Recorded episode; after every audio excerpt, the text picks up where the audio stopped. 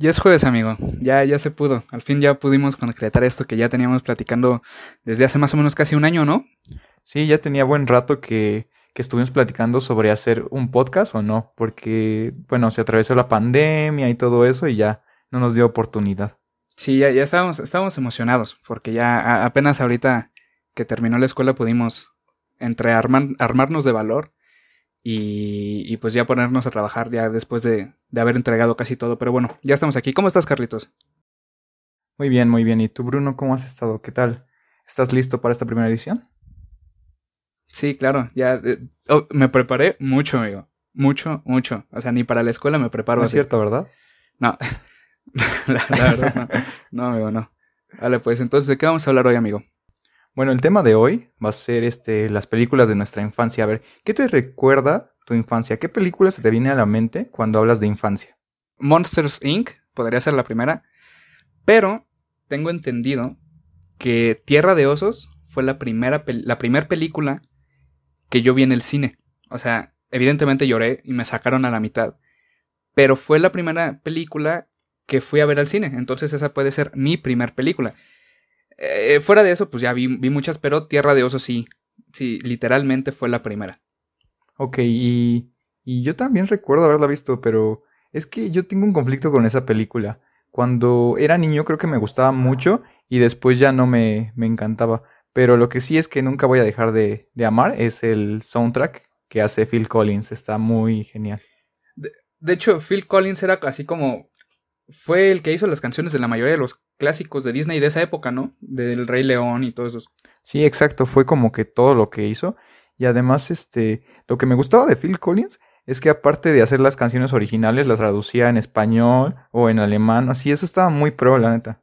Así no se perdía el, el- el- la magia de la canción, ¿no? No como ahorita que, que ponen a los actores a cantar, a traducir las canciones en español.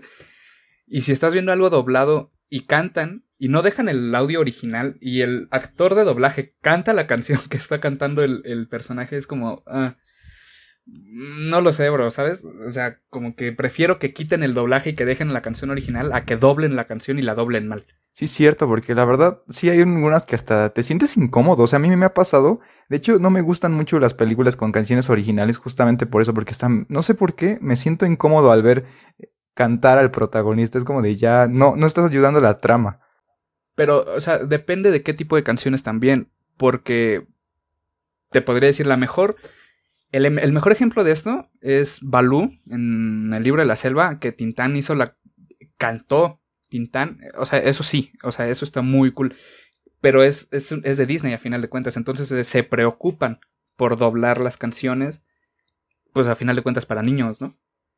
Sí hay otras películas donde no me encanta, pero por ejemplo, las de las de Hércules, no todas me encantan, por ejemplo, pero la la primera la que es la de Llegó un sueño al fin en algún lugar. Esa, que se me olvidó el título y la tuve que cantar.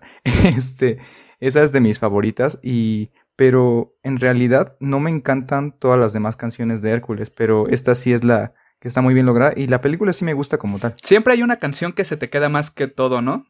Pero yo diría que Tierra de Osos sí es la primerita así película que, que marca mi infancia, amigo. ¿Tú?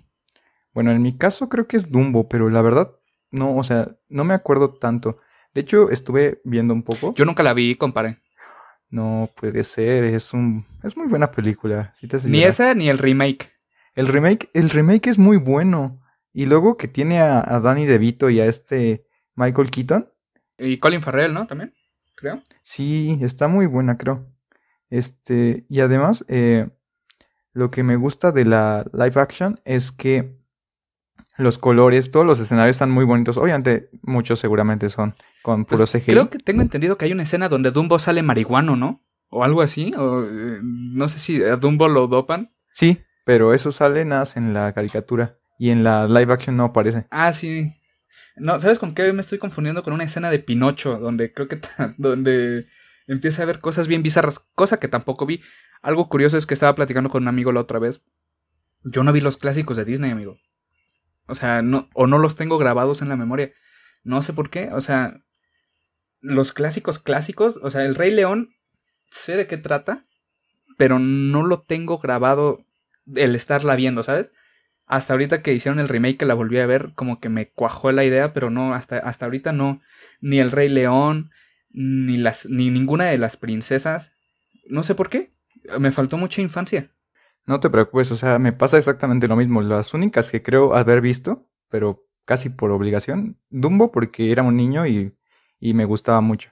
Y el Rey León porque era como que algo que salía siempre antes en la tele y pues no tenía nada que hacer, era un niño, así que me quedaba viéndola. Y esa sí en mi caso sí la tengo grabada y esto me pasó lo contrario, creo que con Dumbo el live action me gusta más que la caricatura y en el caso del Rey León, no, la caricatura le gana por mucho, es, o sea, los efectos son muy bonitos y todo eso, pero no, la caricatura nada como ella. Sí, y, y te digo, hasta, hasta podría decir que de lo que sí tengo memoria mucho es de todas las de Pixar. O sea, te digo, la más marcada es Monster Inc. Porque yo era muy miedoso, amigo. Yo fui muy. Todo me daba miedo. Y me acuerdo que me traumé con la niña Boo. La niña Boo me daba miedo. O sea, soñaba, pues, tenía pesadillas con la niña Boo. No, no me preguntes por qué, porque ni siquiera yo lo pude descubrir. Pero, o sea, Monster Inc. tengo una edición especial. Me acuerdo que en casa de mis abuelitos habían comprado un, un DVD nuevo y venía en una edición de Monster Inc. y venía el DVD, eh, la edición especial y estaba muy cool porque tenía Randall en la, en la caja del, DVD. Ya después me traumé y dejé de ver la película por mucho tiempo. Pero, pero esa sí me acuerdo, la tengo muy clavada aquí por, por, por todos mis traumas. No, pero creo que sí es algo que, que tenemos que mencionar a fuerza. O sea, es una película de las primeras de Disney Pixar. Y también, este, pues, bueno, en nuestro caso creo que es en el año que nacimos. también. Es muy... Me gusta, lo que más me gusta de esta es que los colores, los colores son muy amigables, los monstruos están muy coloridos y todo. Yo creo que es lo que primero te llama la atención al verla. Y bueno, creo que lo que sí me caía mal es que, bueno, sí me, creo que fueron los primeros personajes que odié, fue Randall. Randall fue de los primeros personajes que odié en mi vida. Fue el villano. Randall fue el villano. ¿Sabes? O sea, como que lo odiabas, porque en realidad sí era malo, malo, malo de de veras. Sí, exacto, o sea, no le importaba nada ni nada. Y, y, es, y es este muy curioso, porque cuando ves este Monster University dices, ¿cómo se pudo convertir en eso? Uy, amigo, muchas películas están hechas así. Sí, pero sin embargo, creo que es muy bueno, o sea, lo hicieron muy bien, porque creo que acertaron ellos cuando hicieron una precuela en lugar de una secuela de Monster Inc. Porque su origen creo que está muy bien contando, está, se ve cómo, están, cómo se odiaban y cómo se terminaron queriendo y cómo se fueron haciendo muy amigos. Y, creo que fue acertado no hacer una secuela de Monster Inc. porque creo que ahí te deja con un sabor bien de que dices, no, pues seguramente se reencontró Boo con este Soli y ya todo se volvió a ser feliz y todo eso. Fíjate que hasta eso, la nueva, la segunda de Monster Inc. no me gustó tanto. O sea, la vi porque pues a final de cuentas Pixar juega con la nostalgia de la gente, ¿no? Por eso sacó cuatro películas de Toy Story que nadie pidió hasta eso. Pero el final de la de Monster Inc., la primera, es perfecto. O sea, tú sabes que sí se reencontró con Boo. No sabes ya después lo que pasó, pero sabes que sí, ¿no? Y además de toda esta cuestión de la teoría Pixar, que en algún momento estaría cool hablar, de, de cómo se, se, según se mezclan los, las películas y dicen que Boo terminó en la guardería donde está Lotso, ¿no? De Toy Story. Pero esa ya es otra historia, amigo. Estaba viendo ahorita que en el 2001, que es cuando sale Monster Inc., salieron muy buenas películas. Fue un gran año para las películas. Está Shrek, la primera. Está Monster Inc., está El Señor de los Anillos, la, la Comunidad del Anillo, la primera, y la primera de Rápidos y Furiosos. Y otras mm, que también pegaron mucho, ¿no? Pero esas fueron icónicas, ¿no? Sí, o sea, creo que pues del, de Rápido y Furioso, quién sabe, ya ni, ya ni sé cuántas películas hay, o sea, estoy perdido de cuántas películas hay. Va a salir la nueve, creo. La nueve. ya está. Creo que está muy sobreexplotada. Contra, pero el, sí. contra el monstruo del lago Ness, ¿no? ya creo que ya va. Algo así.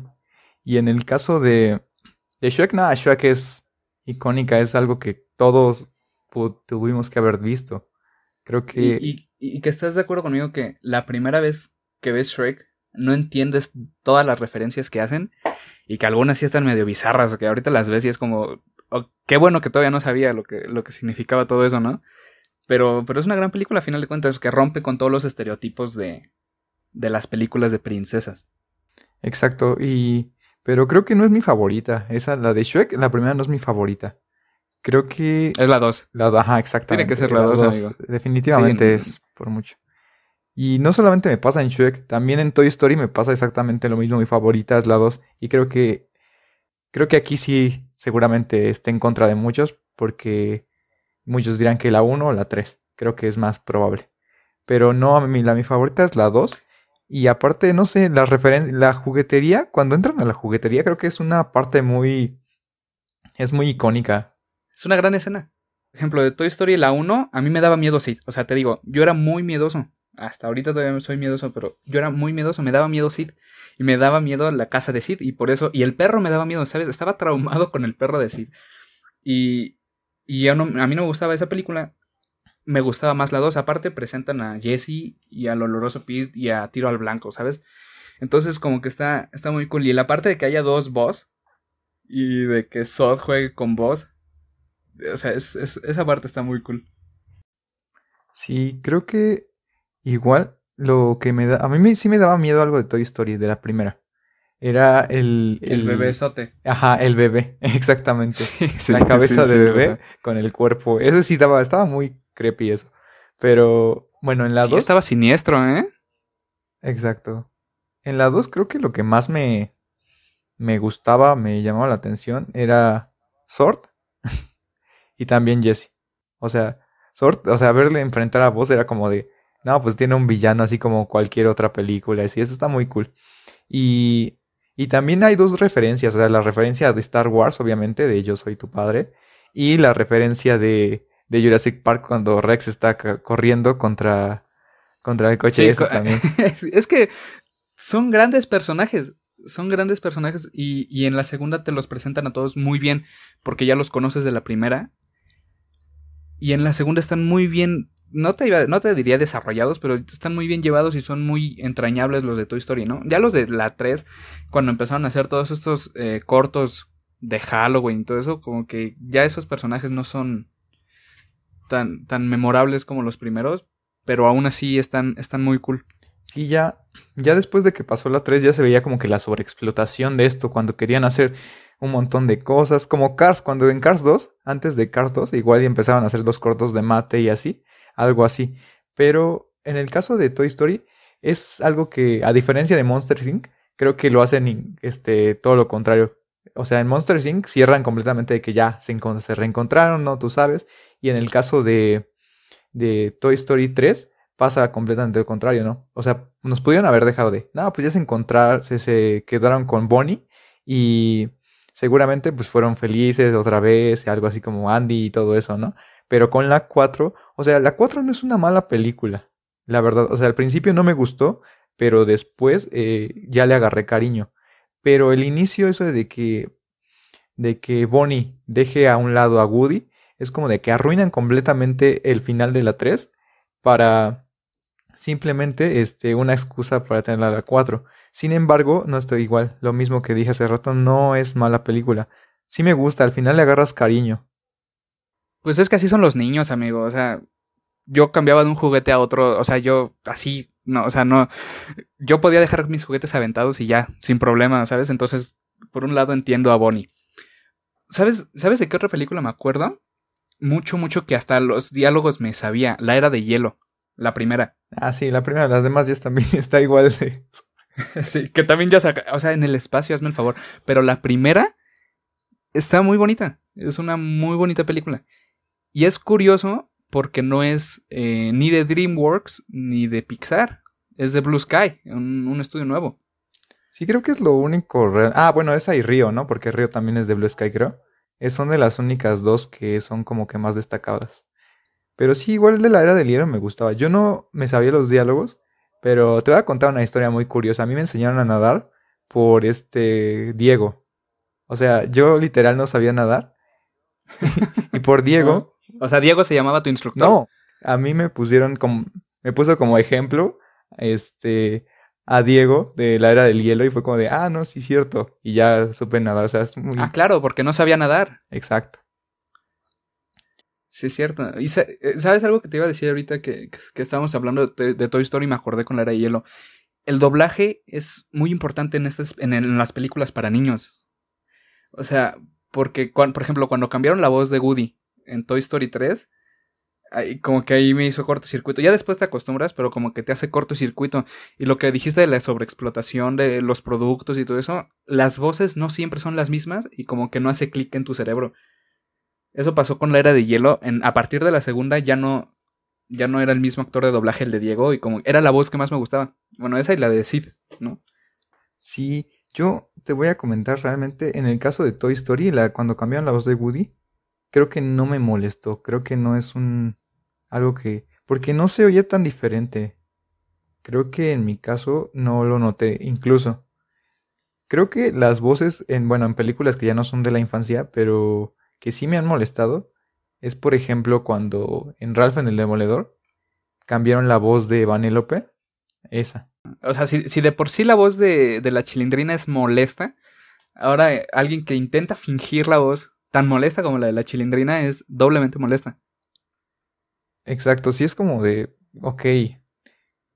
Pero en Toy Story te digo que no, no son, no son tantos, o sea, la diferencia. Ah, igual en Bob Esponja, o sea, en un ejemplo clásico, la, cuando cambiaron la voz de Bob Esponja, igual se oye, es lo peor que pudo haberle pasado a esa serie. Hay, hay como cuatro doblajes de Bob Esponja, ¿no? Siempre veo un actor diferente nuevo de Bob Esponja. Pero el primero es el que más, el, el que más me gustó, en mi caso. Y el que nadie conoce. El, Exacto. el que no va a ninguna convención y el que nadie le pide fotos.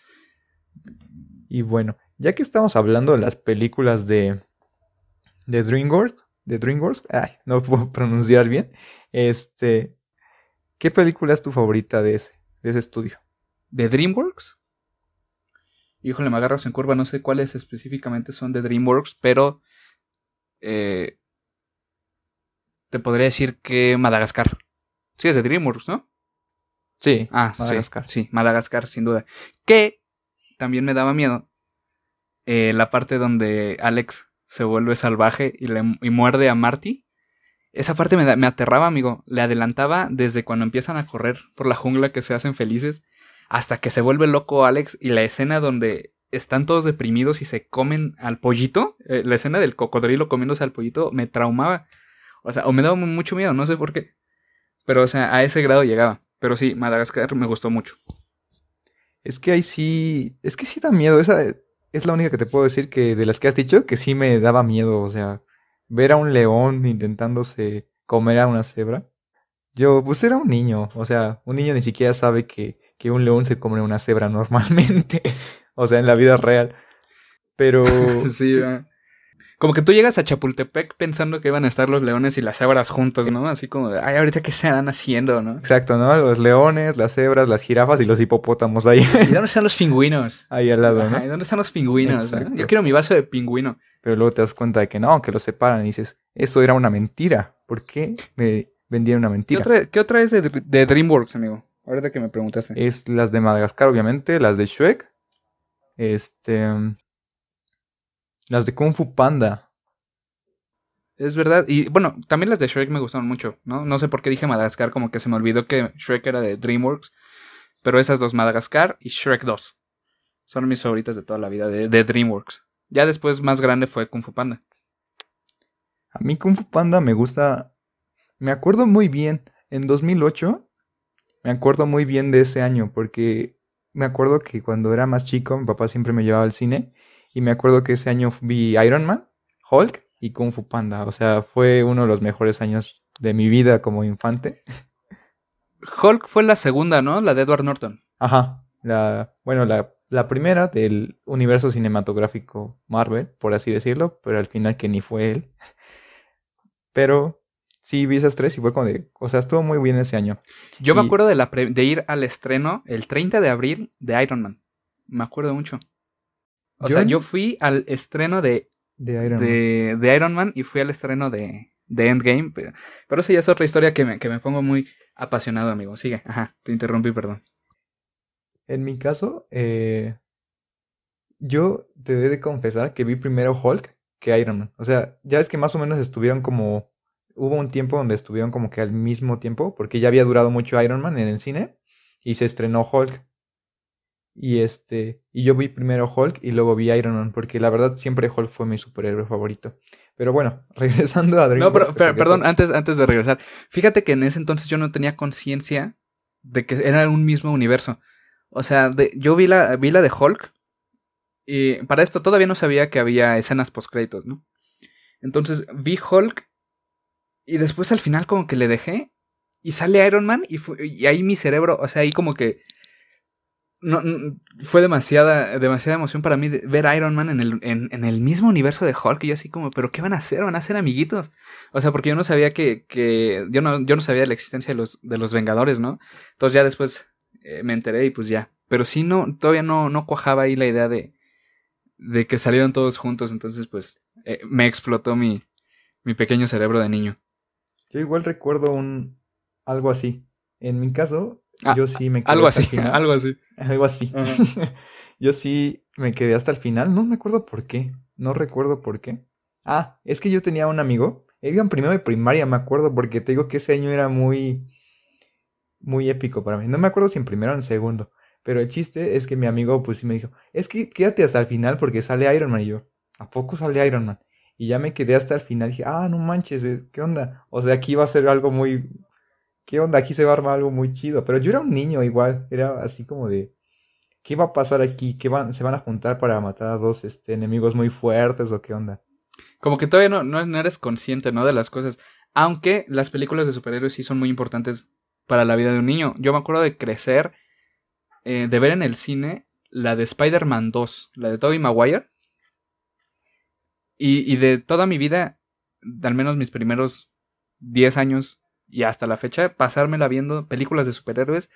Pero esas, las tres de Spider-Man, las primeras, y Superman. Era muy fan de Superman. De la película de Superman Regresa.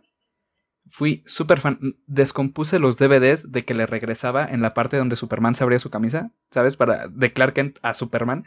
Yo me volvía loco, amigo. Ya por ahí, por ahí tengo unas fotos donde estoy disfrazado de Superman. Son sesiones de fotos de mí con un traje de Superman.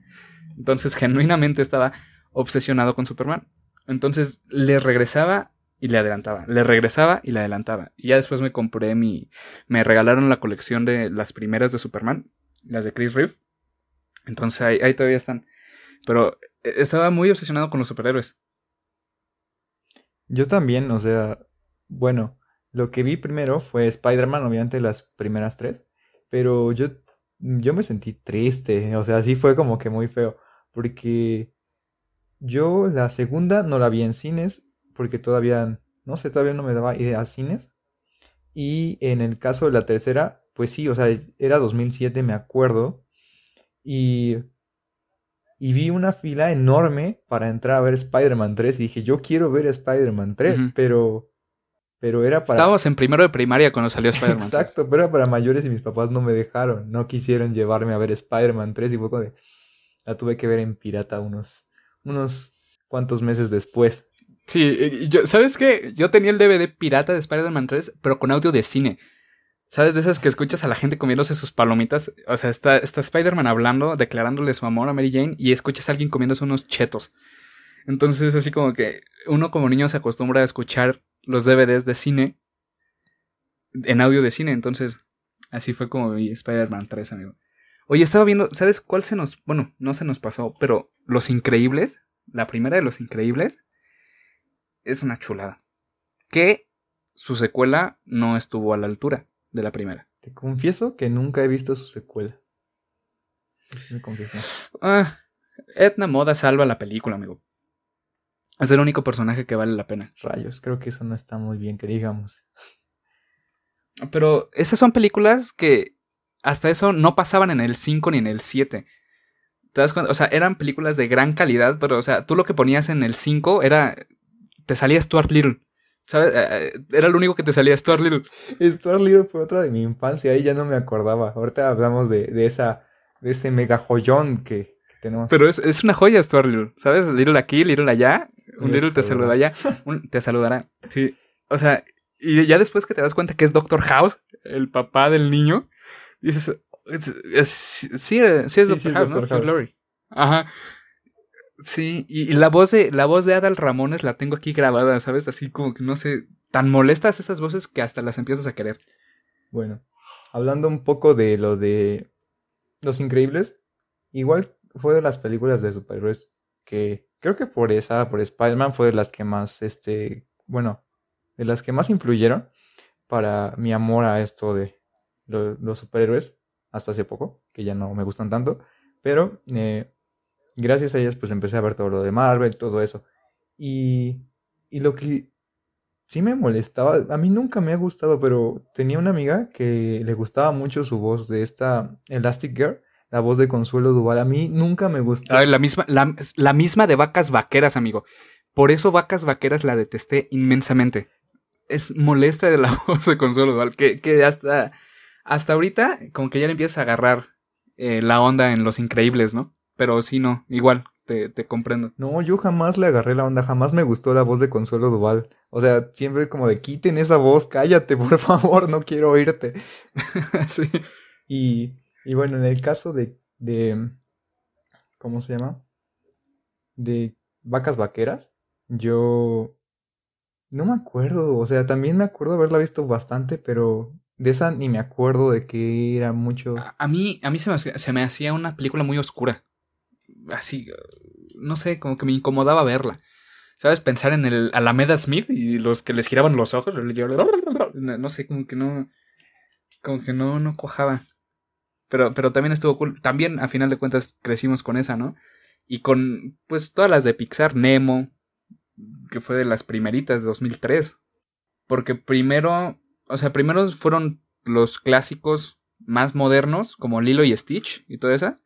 Que me acuerdo mucho de la serie de Lilo y Stitch que pasaban en Disney Club los sábados, desde las 7 de la mañana. Yo estaba paradito viendo Disney Club, amigo. Yo también veía Disney Club y veía mucho Lilo y Stitch, pero yo primero vi este, la serie y después vi la película. De hecho, no sabía que existía una película. Dije, esto es una serie. Pues yo era un niño todavía, yo ni sabía qué onda. No me ponía a investigar sobre esto. era una película antes de ser una serie. Cosa que también pasó con Las locuras del emperador, que también está muy cool. Sí, también me gusta mucho. Sobre todo la primera, creo que la primera es mi favorita, a la segunda. Igual hablaste de Nemo. Nemo también tengo otro conflicto. La primera, no sé, la primera me gusta y no me gusta. Es algo medio complejo de entender. Por ejemplo, hay escenas donde están las tortugas, eso me encanta. Igual donde, ¿cómo se llama? Este, pues ya este Nemo se encuentra con su papá y todo ello. Cuando dicen jalan, jalan. Sí, no me acuerdo bien. Esas escenas son buenas, pero no sé. Por ejemplo, las escenas de Darla, donde sale Darla me molesta. Y sí me molesta, es como de igual quiten la película. Pero no sé. Creo que a mí me gusta más la 2, la de Buscando a Dory. Y eso es algo muy complicado porque sé que a muchos no les gustó Buscando a No Dory. inventes, pues salió cuánto? Salió como 10 años después, ¿no? No, más, 15, 16 años después. Exacto, sí. Pero buscando a Dory, creo que me gusta más su historia, me gusta que aparezca en un acuario y todo ese tipo de cosas. No sé, me, me, me gusta más. Y en cambio, buscando a Nemo, no, no me, no me encanta. Pues la, la verdad yo no me acuerdo mucho de, de Dory, amigo, pero esa es otra historia. Mm, o sea, sí me acuerdo de ir a verla, pero pues no me acuerdo mucho de, de qué trato. Estaba viendo en, igual en el 2003, que es cuando salí Buscando a Nemo, de Escuela de Rock, que es hasta la fecha mi película favorita de toda la vida. Porque educó mucho mi, mi umbral musical, ¿sabes? O sea, como que todas las, peli- todas las canciones de Escuela de Rock era como, sí, yo las conozco todas esas. Y, y ahorita ya, escuchando otra vez el soundtrack, como que me revive toda esa, esa, esa infancia rockera que tuve. Antes de ser chico secundario rockero, amo el rock. Escuela de rock fue así como de wow. De hecho, yo, yo nunca la aprecié mucho cuando era niño. Pero hace poco la vi y, y me gustó, me gustó y, y, y escucho las canciones y digo, yo ya las conocía para esa edad. O sea, cuando, cuando yo la vi, porque sí la vi por primera vez cuando tenía como unos 5 años, pues ya las conocía, pero no le ponía la suficiente atención a la película porque no sé, no me encantaba. Pero Es que, pero te das cuenta que cuando eres niño, como que no te, no te muchas cosas de las películas que ves, ¿no? O sea, ahorita, hasta la fecha, tengo que, tenemos 18, 19, veo películas de caricaturas y digo, no sabía que había dicho eso. Ahorita ya lo entendí. O decía, ah, no, ma, no sabía. Eso quiso decir, ¿no? de hecho, ahorita que la vi, creo que es como de. No manches, o sea, está haciendo un super fraude y al final todos le aplauden y van a... Sí, to- to- todas las películas de niños se basan en cosas ilegales, amigo, y los niños no tienen ni idea. Sí. como de. "Ah, está bien divertido salir de la escuela y ir a conciertos de rock sin el permiso de nadie y que a la directora la vayan a despedir. No importa, no importa, está chido todo eso. Sí, no importa, no importa que estén haciendo un fraude y que estén jugando con niños, casi, casi haciendo trato de, trata de personas. No importa, usted, usted siga divirtiéndose, señor Mr. S. Y bueno, ya hablando de, de Jack Black, este... Nacho Libre, ¿has visto Nacho Libre? Sí, amigo, sin duda, Nacho Libre es una gran película. Al principio nunca la quise ver, pero después este la alcancé a ver todo cuando todavía era niño. Y fue como de, no, sí está muy buena, está bonita la historia, está. Y luego el este, no me acuerdo cómo se llama el luchador que está vestido dorado. Ramsés. Ah, Ramsés. Ramsés se llama. Ramsés. Que lo, se lo, lo aceitan. Me acuerdo mucho de, de, de esa escena donde lo están aceitando y le están masajeando sus musculosos pectorales, que se los dejan así brillosos, brillosos, así como si se los hubieran boleado, amigo. no sé por qué. Ah, Y no, sab- no sé si sabías que el luchador que interpretó a, a Ramsés fue Silver King, el, este luchador que ya falleció. Era hermano de Dr. Wagner Jr. Y, y pues No, sé, sí, sí, y me gustó mucho la actuación. O sea, está muy buena, está muy interesante, está muy divertida. Aunque igual cuando, cuando creces le ves super incoherencias, igual este, que le gana fuera de la, del ring, que, Sí, que él, sí, él como, este, creo que es monaguillo, ¿no? Monje, no sé qué sea, este, se termina enamorando de una hermana y es como de, eso no, eso no puede pasar, o no debería de pasar. Sí, eso, eso rompe todas las luego reglas. ¿Sabes de qué me acuerdo mucho? De, me acuerdo mucho de esa película de la cancioncita, cuando está robando todo al principio para hacerse su traje. De esa cancioncita, cómo me molesta, amigo. O será que soy, yo estoy muy amargado, pero cómo me molesta esa canción, esa tonadita. Es la de, la de, este, un hombre religioso que sale en toda la película. Sí, que la repiten a cada rato. No, esa a mí me encanta, esa es, No, amigo, no, yo no puedo. Eh, eh, eh, la, la verdad no me gusta mucho Nacho Libre. La vi porque pues la tengo que ver. Pero, pero no me gusta mucho. Con que se me hace, ay, no sé, rara, diferente. Sí, obviamente tratan de retratar a México también, eso está como de, ok, Sí, no, así, como, así no es México. bueno, o sea, sí, pero pero no siempre, ¿no? Ah, Exacto. Las luchas no siempre son así.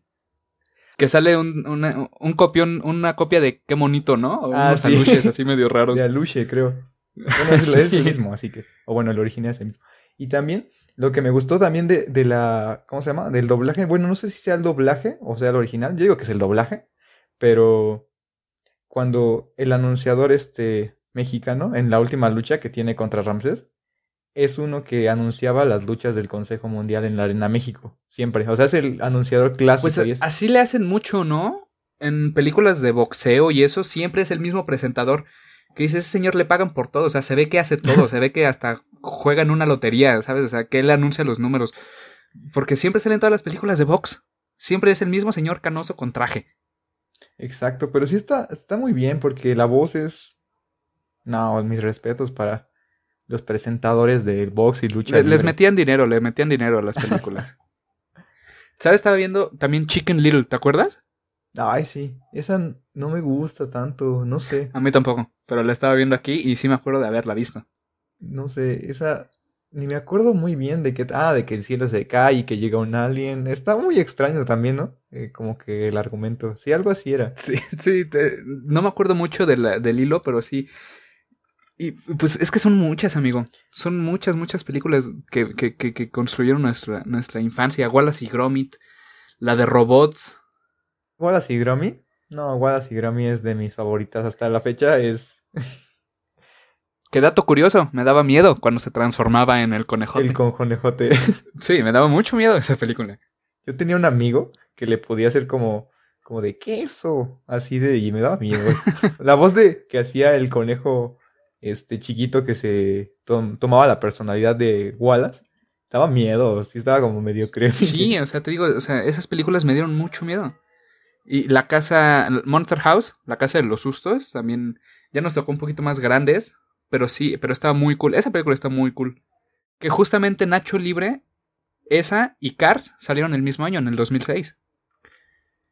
Sí, con Happy Feet y La Era de Hielo 2. Y La Noche en el Museo, que también es una gran película. Yo vi las de La Noche en el Museo ya grande y lamento haber hecho eso porque están muy buenas. Jamás me llamaron la atención. O sea, como que yo ya, una noche en el museo, ay, qué aburrido, ¿no?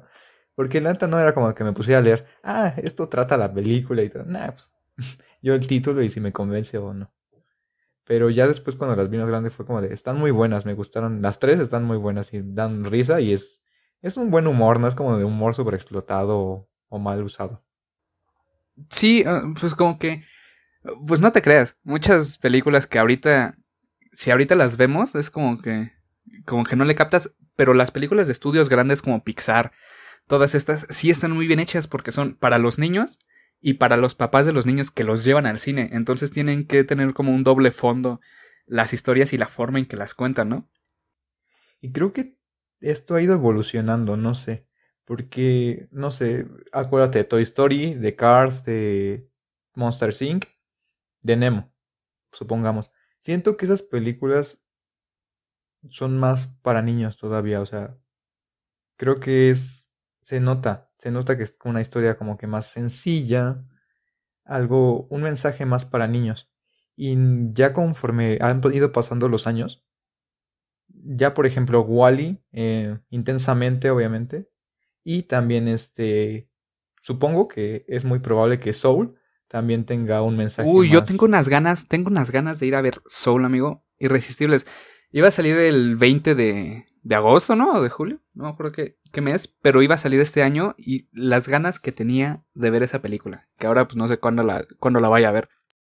Y, y ya que estamos hablando de esto, Wally, Wally, de hecho, Wally salió igual creo que en el 2008. Te digo que ese año para mí fue muy, muy épico.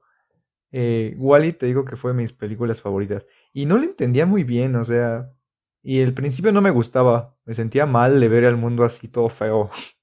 ¿Y cómo puede pasar esto? Y ya después cuando vas creciendo dices... Te pone triste, ¿no? Ya cuando vas creciendo dices... No manches, sí es cierto. sí, bueno, sí. Cada vez, cada vez te das cuenta que las distopías se acercan más a lo que está pasando ahorita, ¿no? Justamente, dices que salió en 2008. Sí, según yo sí salió en 2008. En el 2007 salió Ratatouille, que es otra de mis películas favoritas de Pixar. Ah, también. También es muy buena Ratatouille. Ya ahorita pienso en las ratas cocinando y, me dan ganas de vomitar asquerosamente. Sí, o sea, terriblemente. El chefcito ahí arriba de. Sí, sí no, yo no puedo ver un hamster, amigos. sí, no, no, horrible. Sí, pero, pero eran muy divertidas. Y, y, el soundtrack, algo que tiene Pixar es que todas las canciones originales de Pixar que se hacen exclusivamente para las películas son muy buenas canciones. O sea, si te pones a escuchar el soundtrack de Los Increíbles completo, son muy buenas canciones que a veces no, no se le da la importancia que se le debe de dar. A mí lo de Los Increíbles, la música no me gustó tanto, pero en Ratatouille me gustó mucho en Ratatouille. De hecho, creo que una artista francesa hace la canción. Le Festin. Ajá, esa, esa está, me encanta esa canción.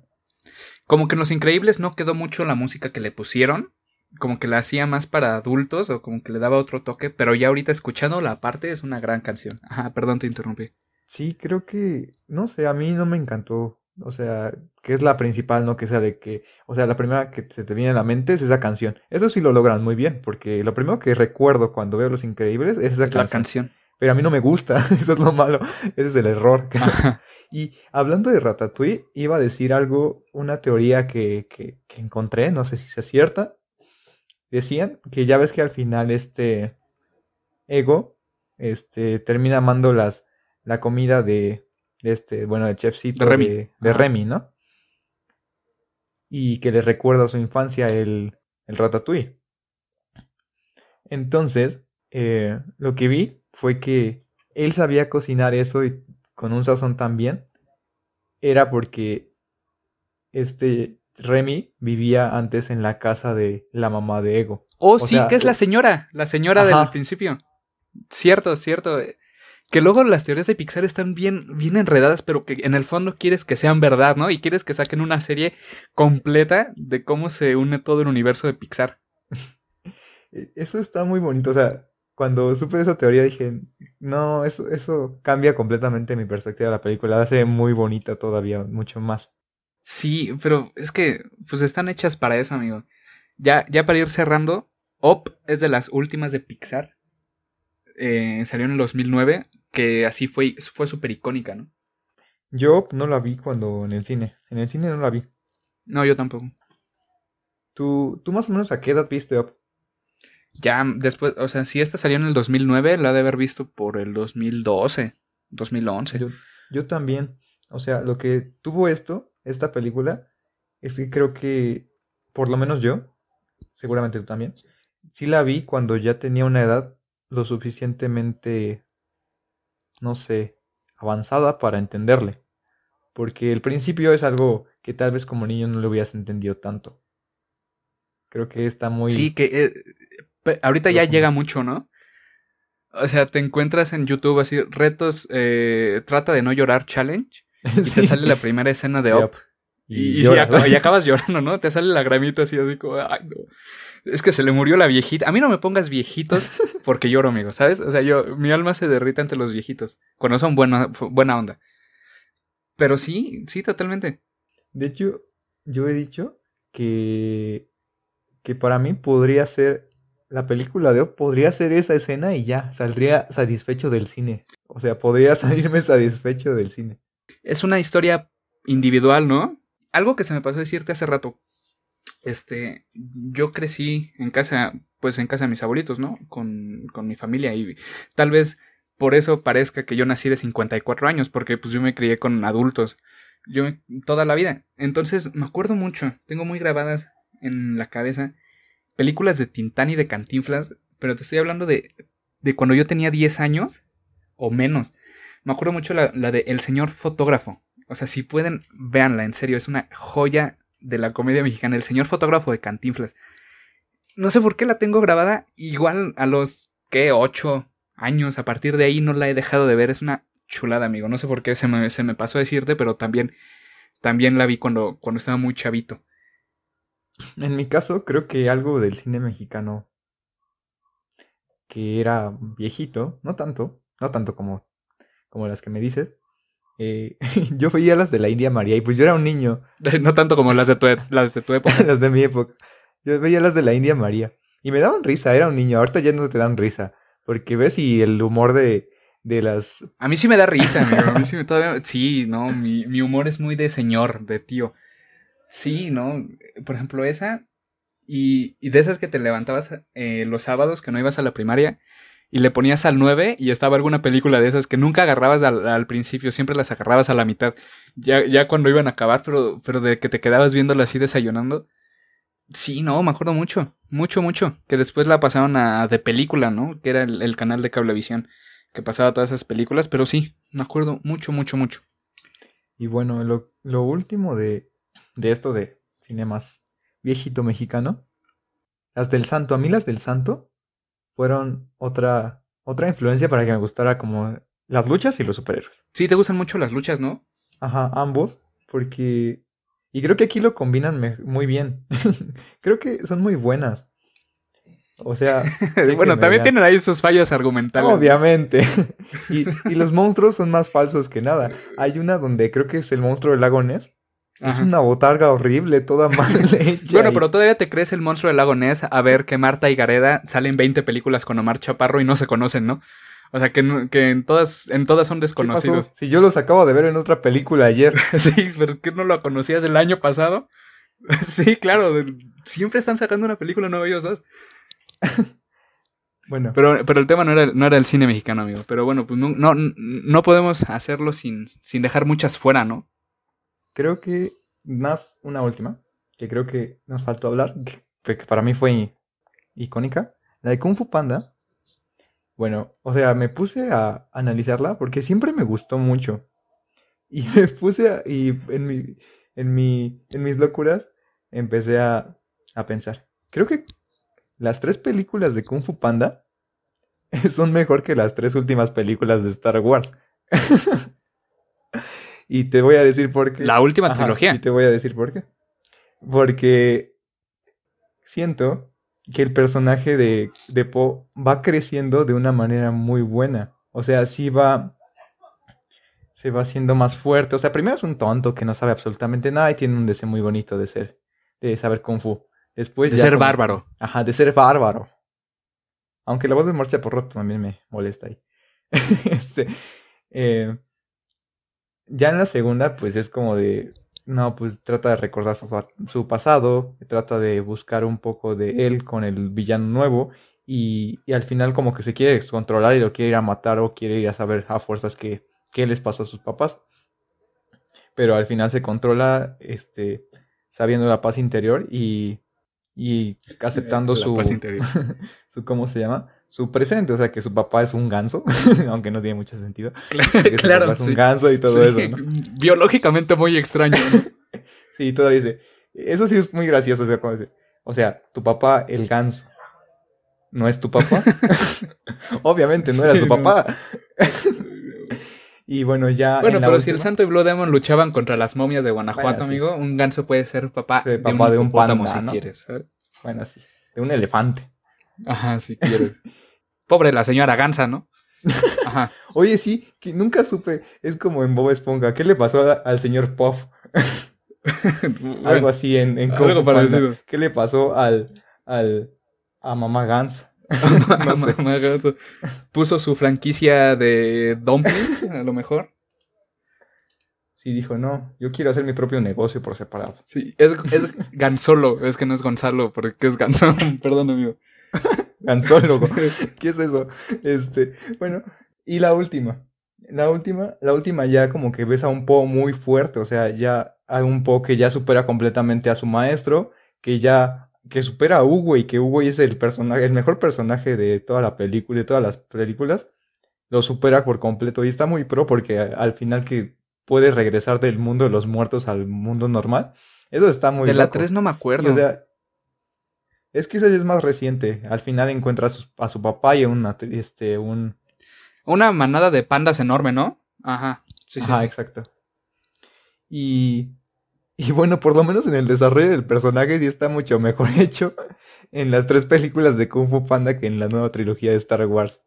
No sé si te pones a pensarlo, te das cuenta que Rey, hasta en lugar de avanzar, como que Va para tropieza atrás. y se vuelve... Sí, va para atrás, va para atrás. Ajá, El, el único personaje que vale la pena es Kylo Ren. exacto. Pero bueno, no, no, no, no nos vamos a meter en, En Star Wars. porque eso nos agarra otras tres horas. Ya, ahora sí, ya porque se nos está alargando mucho el tiempo, ¿sabes cuáles últimas dos? ¿Cuál? Megamente y mi villano favorito. Ah, sí. La primera de mi villano favorito. Eh, ya las- la segunda y la tercera ya no. Ya no me encantan. La tercera es más o menos. Y la segunda. eh, no. Pero, o sea, Megamente es una gran película también. Sí. Y, y si te das cuenta, es, un, es como más adulta. Si me doy a entender. O sea, como que mm, también está medio dark, un poquito. Creo que sí me gusta la historia. O sea. Hasta piensas de cómo él puede ser el malo. Desde el principio creo que lo sientes. Creo que sientes de cómo él puede ser el malo. No, no, si- no lo sientes como malo. O sea, cuando lo vas profundizando dices, él no es un malo, él es así porque nadie lo quiere. y sí está feo. Creo que, creo que muchas personas hemos pasado por ese tipo de cosas. y al final que se ha aceptado. Y, se siente solo. O sea, se siente. se- fíjate, se siente solo cuando no tiene su relación tóxica con Metroman. Sí, Y cualquier parecido con la realidad es mera coincidencia, amigo. Sí, porque, o sea, le quitan a Metroman y se siente solo, y tú sientes que se siente solo y te sientes solo con él y se sienten solos, y ya no estarían solos, pero se sienten solos. sí, lo entiendes. Es como cuando estás en tu salón de clases y la niña castrosa deja de venir. Algo así, ¿no? Eh, O sea, eh, eh, es raro. extrañas, extrañas, ¿no? Extrañas que le estén preguntando a la maestra todo Ajá, el tiempo es- cosas que no sirven. Es muy extraño. Sí, pero les agarras cariño a final de cuentas. Y de mi villano favorito. Es una de esas películas donde los personajes secundarios toman mucha relevancia, ¿no? Lo que pasó con los Minions, lo mismo que pasó con los pingüinos de Madagascar. Exacto. Pero siento que al menos los pingüinos de Madagascar estaban bien usados, o sea, aunque sacaron su serie, eh, bueno, la película ya no me gustó, la serie sí me gustó, pero en la serie todavía me sentía, estaban bien, estaban bien usados, era divertido, y en cambio los Minions ya era como llegaba a un punto de ya, quítenlos, o sea, así fue como de, de lo sobreexplotaron demasiado. Y en la primera película se veía bien porque era, eran graciosos, eran divertidos, era algo nuevo. Después hacer la segunda con un montón de protagonismo de los Minions, luego la propia película de los Minions y luego en la tres otra vez. muy malita, ¿eh? Muy malita la, la, película de los Minions. Sí, está muy mala. Yo esperaba mucho. De hecho, lo único por lo que la vi es porque había una referencia de los Beatles. Innovaron mucho, eh, eh, o sea, sacaron personajitos e innovaron mucho. Y me acuerdo que se hizo viral el video, el clip de los Minions cantando una canción de los Beach Boys, la de que es Banana Nana Nana, ¿sabes? Que y, me acuerdo mucho de que todas las todas mis tías estaban fascinadas con los Minions cantando eso. O sea, WhatsApp se llenó de los videos de los Minions y todo, porque en ese tiempo, era 2010, estábamos en la primaria, ahí todavía era Hotmail y Messenger. Estaban llenos de los GIFs de Minions, Minions y Minions y Minions. A mí ya te digo que llegaron a estarme. Te digo que la primera está muy. Están bien usados, o sea, son divertidos, no salen demasiado. Y está bien, o sea. Y también te encariñas con las niñas, sí te encariñas con, con ellas por alguna razón. Sí, es cuando las regresan, sí sientes como de. Maldito doctor Nepario, ¿por qué las regresaste? sí. Sí, pero, pero pues a final de cuentas son películas y cuando eres niño, pues a final de cuentas te terminan gustando, ¿no? Por una u otra razón. Las que sí valen la pena, te terminan gustando demasiado y las sigues viendo y las vas a seguir viendo todo el tiempo. Aunque las pasen en la tele o aunque tú tengas las películas, las van a seguir pasando y las vas a seguir viendo y, a final de cuentas eh, se convierten en un, eh, digamos, en, en, un background que todos tenemos, ¿no? De, de cultura pop. Que si no la viste, es como no la pudiste ver, ¿no? Me pasa con los clásicos de Disney, ¿no? O sea, todos la vieron, todos saben de qué trata y todos van a hablar de ello. Y a mí me da miedo que mis hijos no conozcan las películas con las que yo crecí, amigo. Es extraño, ¿no? Porque, no sé, nuestros padres nos mostraban cosas como de, como tú, Tintán, cosas así. Eh, o resortes, creo que resortes, ¿no? Sí, señor. Algo así. y, y puede, imagínate nosotros teniendo 70 años viendo películas de dibujos animados y que nuestros nietos nos vean. Es algo como que extraño, ¿no? Pues mucha gente de nuestra generación no conoce las cosas que nuestros, o que al menos mis abuelitos me enseñaron, ¿no? O que mis abuelitos me pasaron. Muchas, mucha gente de nuestra generación, y más grande que nosotros, ya no ubica todo eso. Y es así como qué miedo que cuando yo tenga mis hijos, ya no sepan qué onda con, con las películas con las que yo crecí. Pero creo que en nuestro caso no va a pasar esto. Porque creo que, no sé, se puede, ahora se pueden prolongar mucho mejor las películas y todo eso. Siento que sí va a llegar un punto donde nosotros estemos viendo una película de, estemos viendo Toy Story a los 80 años y nuestros nietos ahí como de, ¿qué estás viendo, abuelito? Así. Yo siento que sí puede llegar a pasar eso. Que es más sencillo que antes. Sí, así como ya te van a decir, ¿qué estás viendo, boomer? Te van a decir. ¿Qué, qué estás viendo, boomer? Ajá. Sí, no, sin duda, hay que, hay que atesorar todo eso, porque si no, pues a dónde se va a ir. Bueno. Pero pues bueno, amigo, ya, ya hicimos casi la hora. Sí, ya creo que es momento de, de terminar el primer, el primer podcast, la primera edición del podcast. Y bueno, como último dato, ok, espero que nos puedan seguir en Instagram. Vamos a subir más contenido en Instagram. La página es arroba sin energía, todo junto, sin acento obviamente. Y eh, también aquí en el canal de YouTube vamos a empezar a subir este, los, los podcasts. Y en la página de Instagram es noticias de cine, lo que hemos hecho últimamente. Sí, ya ahí vamos a estar poniendo los episodios y pues más cosas que le vamos a copiar a Cinépolis y a todas las páginas de cine que nos encontremos. Exacto, sí. Todas las páginas de cine, Cinemex, Cinemark, Cinéfilos, no, no sé. Netflix, la, todo, todo, todo. Sí, no. El mejor resumen de cine que se van a encontrar, nosotros lo vamos a tener. Bueno, entonces creo que es hora Gracias, amigo. de despedirnos. Pues nada, entonces Nos vemos. Hasta la próxima.